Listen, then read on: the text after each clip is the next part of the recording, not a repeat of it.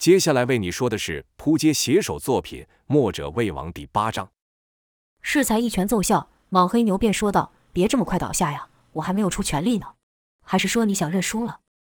莽黑牛的拳虽比鬼蝙蝠的腿更快，但要论身法，可说是连鬼蝙蝠的边也沾不上，故其必须像蜘蛛一样，慢慢地靠近对手，求一击必杀。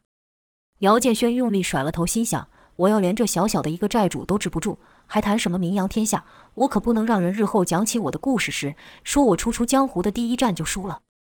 便回道：“你别得意，刚我是看鞋子有点脏，弯腰看了看，你的拳对我来说根本不痛不痒，地上那只蝙蝠就是你的下场。”莽黑牛道：“是吗？你要真有能耐，接下我的拳，我便认输，让你们二人活下去。”姚道：“让我们活下去，一口气真大，我看是你等着被我们送进官府，在牢中度过余生吧。”其实姚建轩只要拉开距离，不与莽黑牛硬碰，便不会再中招。可姚却选择不退，要正面迎敌。莽黑牛面露冷笑，心想：这小子不跑就好办了。姚以为他是在笑自己，便道：“来来来，你有什么本事都给我使出来，别要到时候倒在地上还有借口。”于是莽黑牛又如适才般举起拳，拱起身。缓步进逼，待距离缩至一步之内时，就是一记崩拳打去。姚虽然运起了浑元功抵挡，但两手仍是被打到反弹。以掌接招后再卸掉对方劲力的方式，本是姚最拿手的，可如今却接连失利。莽黑牛的拳劲像是突然爆开般，一瞬即逝。姚心想：要比劲大，你能比大牛还厉害吗？我还就不信了。叫道：“再来！”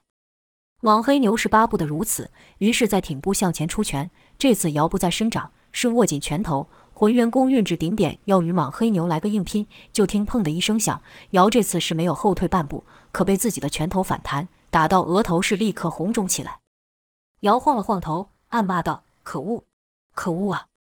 脑中急思能破解莽黑牛这怪拳的方法。鬼蝙蝠的腿招绵密如湍急的河流，一招紧接一招，可莽黑牛的拳劲却如巨大的水块，砸下后就消散。师傅说我是器皿。是大海，不论是哪重力，一旦入了海，便会被大海给吸收。或许我根本不应该以浑元功与他硬碰，应该用太虚御引术让身体呈现深渊的状态，这样不论对手从哪里攻来，是何种劲道，都可被我吸纳。一念至此，便放下了双手，呈现没有防备的姿势。姚实在是一高人胆大，一连几次被人痛击是毫无惧怕，还敢临阵实招。莽黑牛见姚一改架势，全身都是破绽。不知对方葫芦里卖什么药，可知道这小子有邪法，不敢大意，是更加谨慎。这次在距离稍远的地方便出拳试探，这一拳打在了姚的肚子上，姚等于是毫无防备地受了这一击，只觉得五脏六腑都要呕了出来。这次是真的撑不住，跪在了地上。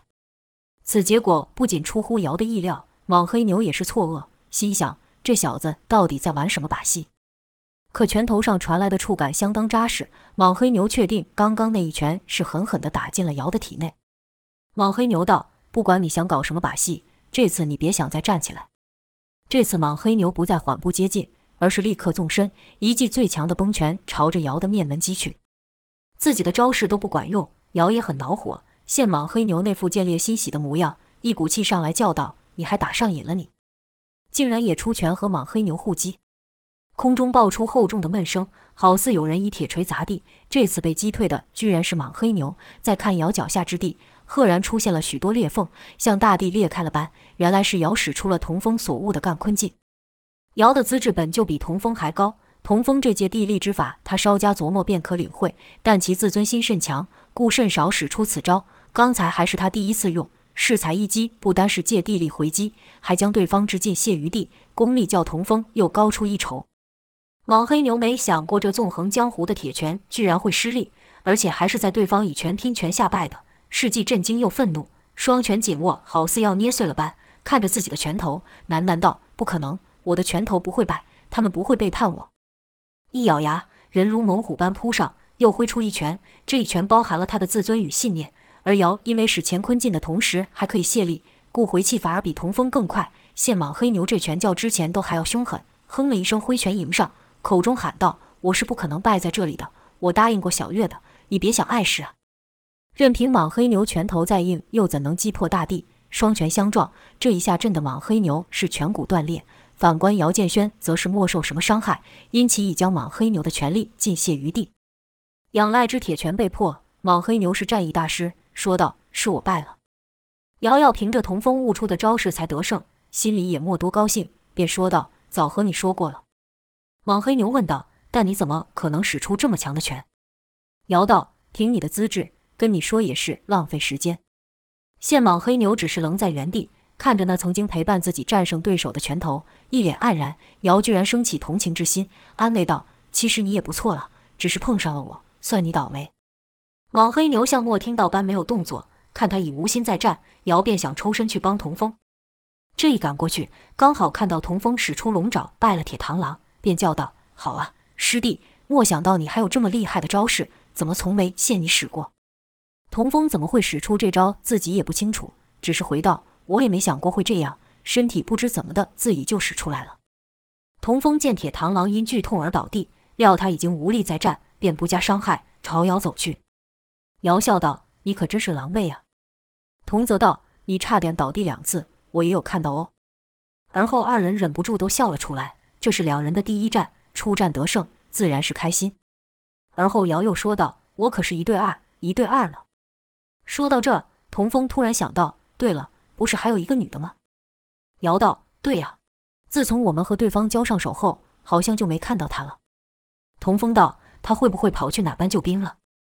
瑶道：“四个寨主被我们打倒三个，他还能去哪找帮手？”童风道：“或许他还在这里。”说罢，忽闻一声销魂声音，说道：“你们在找我吗？我在这儿呢。”此声甚是轻柔美妙，让人听之骨酥。二人循声找去，进到一院子内，院内有一房，内里充满紫色的烟雾，在烟雾中隐约有一身影。正犹豫时，那声音又道：“进来吧。”外面三个大男人都被你们摆平了，难道还会怕我这么一个弱女子吗？里面的人果然是魅蜘蛛。房间里面阴阳怪气的，二子哪里敢贸然进入？童风斥道：“装神弄鬼！”妹蜘蛛道：“不识好歹，我这房间不知道多少人挤破头想进来呢。”瑶道：“恐怕他们是有命进，没有命出。”妹蜘蛛笑道：“没有听过牡丹花下死，做鬼也风流吗？进来的哪个人不是自愿的呢？”童风道。那也就是说，我们不进去，你也拿我们没有辙啰。一阵风将里面的烟雾带向屋外，使人能暂时看清楚屋内的情况。就看妹蜘蛛正在坐于床沿，对二子说道：“每个人都得臣服于我的魅力下，你们也不例外。”适才屋内一阵风迎来，二子只觉气味是说不出的好闻。再看魅蜘蛛那样子，两人不禁咽了咽口水，不敢答话。魅蜘蛛又道：“怎么不敢进来呢？难道真怕我这么一个弱女子吗？”瑶道。谁知道你那里面有什么古怪？我们可不是笨蛋，我们不是怕你，是根本懒得理你。师弟，我们走。瑶的话音刚落，就有一阵劲风袭来，从烟雾中突然射来一步，缠住了童风的手。与此同时，魅蜘蛛说道：“你们这样拒绝人家的好意，也未免太伤人家的心了吧？”童风为恐被拉进屋内，便用力往外拽，原想另一端的魅蜘蛛会出力与之拉扯，没有料到这一使力，根本没有感到任何相抗之力。魅蜘蛛反而是借此一力朝二人飞来，朝童风撞去。童风想出手拍向魅蜘蛛，但手刚举到一半就停住不动了。瑶见状，赶忙拉着童风后退。魅蜘蛛枕道：“你小子真坏，口里说不爱，但手上却不干不净。”原来捆住童风的布是魅蜘蛛的衣袖，且魅蜘蛛身上还不断散发淡淡烟雾。童风闻言，赶紧把手上那布解下，紧张道：“你你别胡说，我才没有那个意思。”二人同时低头看地，瑶说道：“你这成什么样子？”魅蜘蛛轻佻地说道：“那我应该是什么样子呢？不如你跟我说说吧。”说着便朝二人走去，二子赶忙后退，依旧连头都没有敢抬。姚低声对童风道：“这女人太恶心，她不把衣服穿好，我们替她穿。”童道：“帮她穿，那不就碰到她身体了吗？”姚道：“当然不是，我们先找个绳子，再拿个麻袋把她装进里面，不就行了？”童道：“这主意不错。”说罢，二人就要往外跑，可却突然觉得天旋地转，摇摇晃晃就要倒地。童风赶忙拉着姚建轩，二人还想往外走，是踉踉跄跄的到了院子门口。姚说道：“这这房子怎么突然晃得这么厉害？”童风也道：“这门怎么有两个？不，不对，是四个。我们该从哪个门出去？”正此时，那蜘蛛道：“男人老爱装的一本正经，但遇上了我后就不一样了。”毕竟这世上还有什么东西比我更能让人快乐呢？说着，玉掌一翻，捏着一颗丹药。童风惊道：“无忧丸。”那蜘蛛道：“你小子倒是识货。”原来魅蜘蛛虽然也会武功，但不爱以拳脚取胜，善以一身勾魂摄魄的本领，让对手服服帖帖，甘愿为其卖命。当他看到姚建轩败了鬼蝙蝠时，便跑回房中取药。此药味膏状，浓度较一般无忧丸更高。魅蜘蛛将其涂于肤上，运起内力让身体发热，将无忧膏化成无忧烟。这无忧烟较无忧丹不同，是效果立现。虽然说效果没有丹药持久，但就这片刻功夫已经足够。加之二子看了魅蜘蛛诱人的身体、撩人的动作、挑逗的声音，也感到心跳加速，呼吸急促。不知不觉下，这毒烟就吸多了。魅蜘蛛是不急不躁地走向二子，仿佛二子已是被困于蜘蛛网上的猎物，伸出玉手捧住姚建轩的脸颊，姚紧张道：“你你想干嘛？”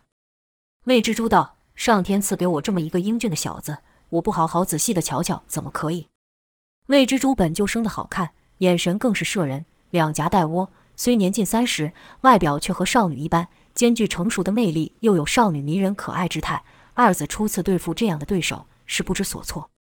魅蜘蛛看完瑶后，又看向童风，似笑非笑地说道：“你这眼神我很喜欢，你是不是觉得我生得很好看？”童还没说话，瑶就痴痴地说道：“好看，你好看。”魅蜘蛛笑道：“很好，我喜欢你的自私。”但荣问童风道：“你还没回答我，你也觉得我好看吗？”童风也道：“好，好看。”魅蜘蛛道：“那你们愿意为我而死吗？”二子皆说了愿意。魅蜘蛛露出不舍的表情，说道：“你说，如果你们不来捣乱，那该有多好？”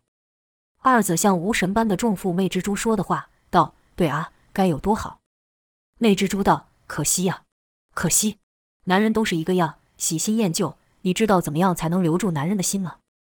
不等二子回答，魅蜘蛛就说道。那就是让他们一睡不醒，这样就能永远的留住他们的心了。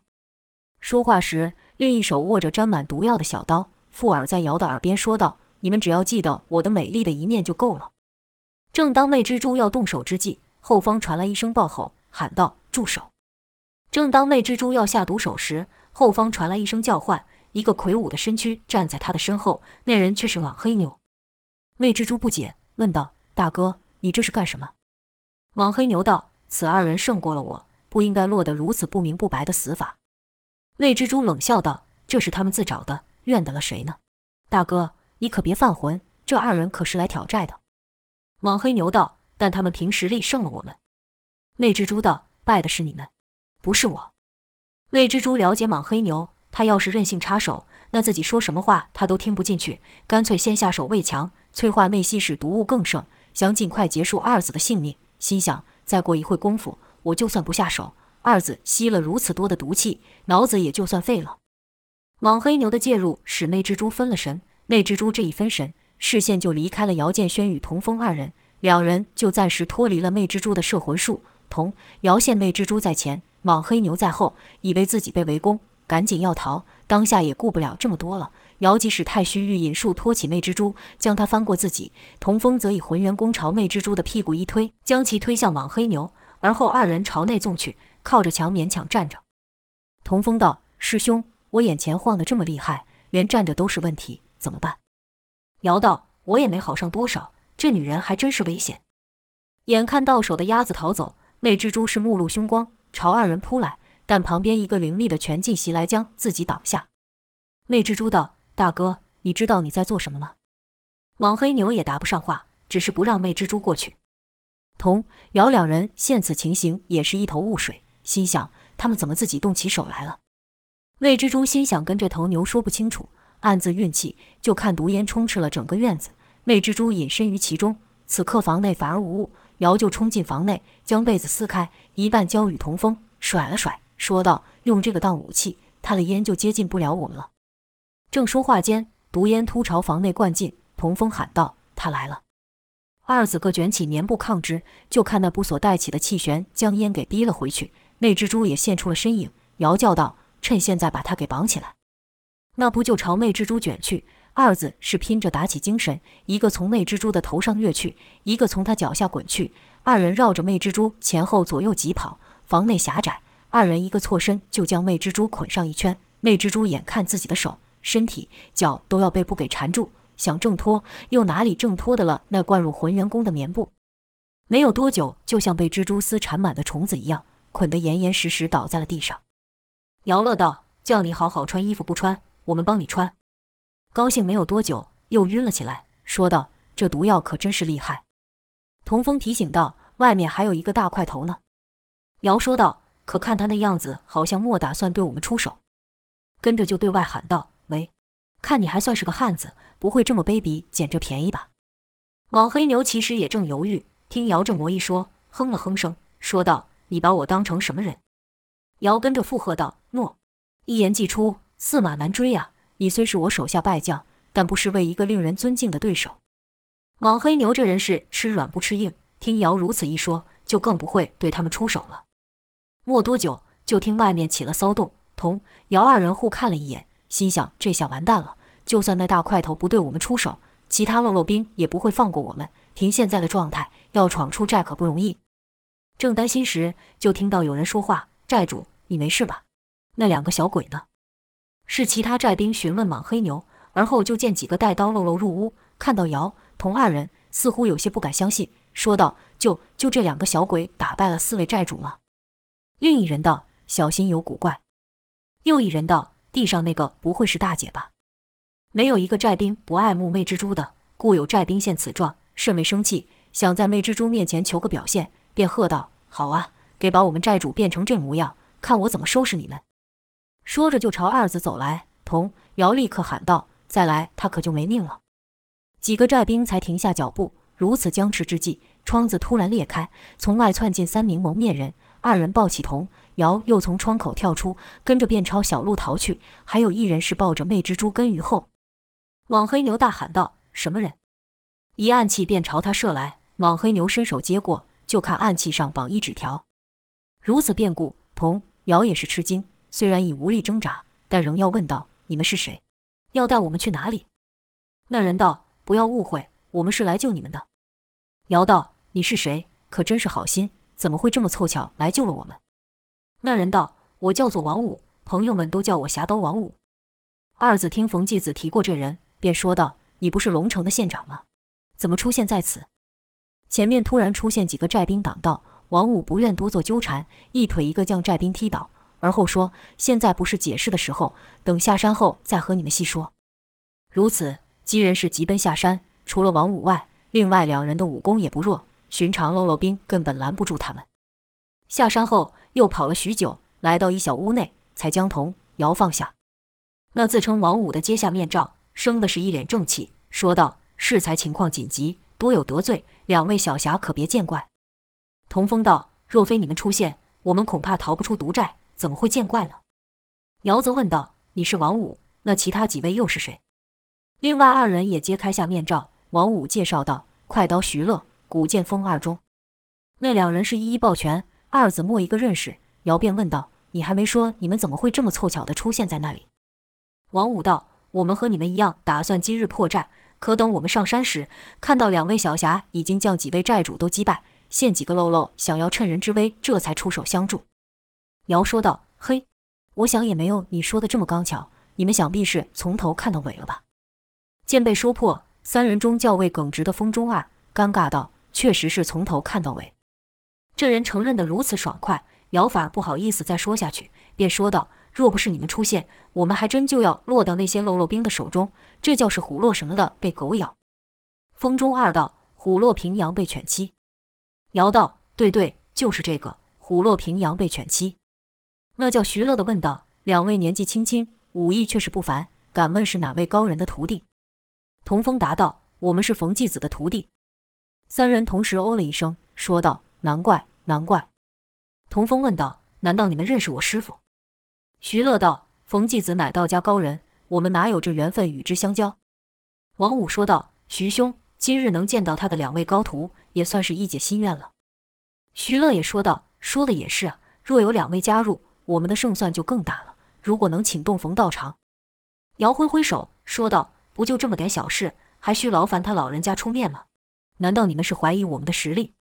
王五忙道：“哪里哪里，有道是英雄出少年。这几人危害乡里，无法无天，仗着歹毒的功夫，我们始终拿他们没有办法。没想到今天被你们给收服了，我还没有来及替全城百姓好好谢谢你们呢。”说着就要拜下，童风赶忙摆手说道：“不需要，不用这样子。”姚则是没什么表示，心想：“我这师弟就是老实，看不出来他们是有求于我们，爱拜就让他拜呗。”而后童风问道：“但我不明白，为什么把这女的也带上？”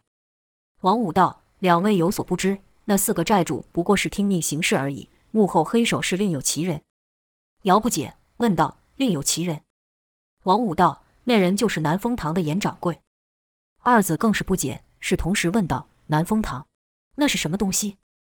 风二中解释：“南风堂是这一带最大的药方。”童风更是奇怪了，说道：“那可是治病拿药的地方，怎么和这毒药扯上关系？”姚说道：“对呀，那个叫严掌柜的又是怎么回事？”王武道：“蜈蚣寨炼制无忧丸的药材便是由南风堂提供的，那四个债主是严掌柜的手下。”听到此。童风道：“既然你都知道这严掌柜这个人了，怎么不直接找他去？”王武道：“那人行事极为低调，既然安排了这四人在台面上替他做事，便是想藏身于幕后，岂会轻易出现？”姚问道：“难道抓了这女的就能引出他吗？”王武道：“搞出了这么大的事，估计他现在肯定是暴跳如雷，想找你们算账吧。加上魅蜘蛛与他关系匪浅，他应该会出面。”姚插口道：“来便来吧。”我可不怕他，正好在我的传奇故事上添上一笔。徐乐道：“二位小侠自是无惧，就怕他暗地下手，不明不白地着了他的道。”童风道：“那我们该怎么做？”王武道：“刚才我们已留信给他，约定两日后在南风堂一决生死。”姚道：“约在对方的大本营里谈判，你脑袋没问题吧？”王武道：“严掌柜这人极重声誉，所以他才会派这四人于外面办事，在他的地盘。”我料他反而不会随意动手。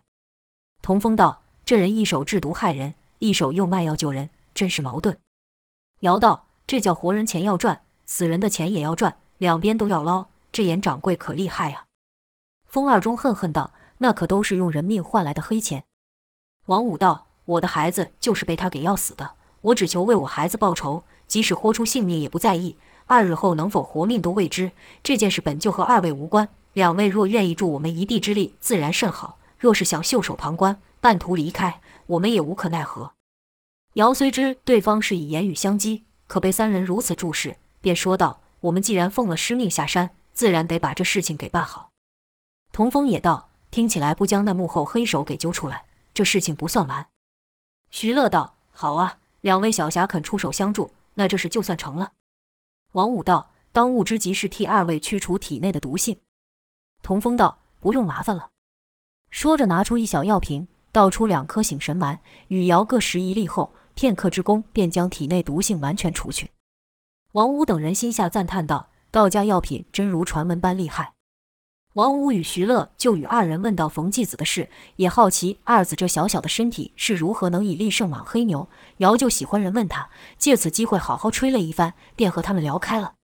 二日时间转眼便至。龙城县内的南风堂里，王五等人带着童姚迈步而上，就见一人早已端坐于主位。那人生的一张长脸，看起来甚是敦厚憨直，身穿寻常药师服，且甚为脏污。此人正是严掌柜。莽黑牛等人站在其身后，见到严掌柜，王武等人都露出既恨又惧之色。魅蜘蛛则是喊道：“爹爹，救我！”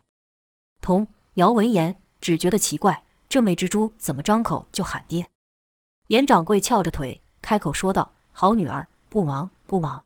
王武啊，没想到真的是你。当我见到那纸条时，我还有些不相信呢。我就在想，你有什么理由烦我？可我想不到啊，真是想不到。今天我就想听你亲口和我说说，到底是为什么？”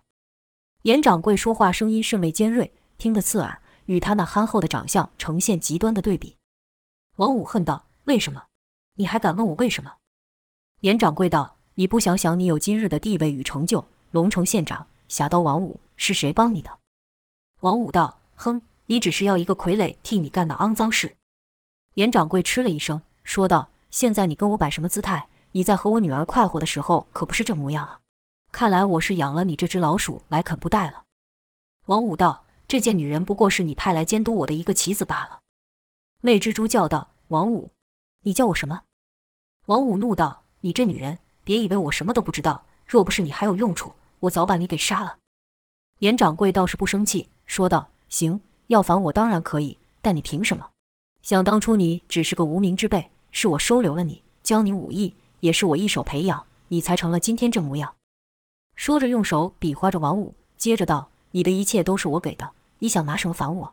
你凭什么反我？难道就凭这几个阿猫阿狗和这两个不知从哪冒出来的小鬼吗？”王五道：“这两个小鬼可是把你药坛子给端了的人。”严掌柜突然大笑。而后道：“听说了，听说了，你该不会以为有这两小鬼相助就能和我叫板了吧？”当中有一人不服气，抄起一物就朝严掌柜砸去，说道：“你这尖嘴马脸男，听你说话怎么这么刺耳？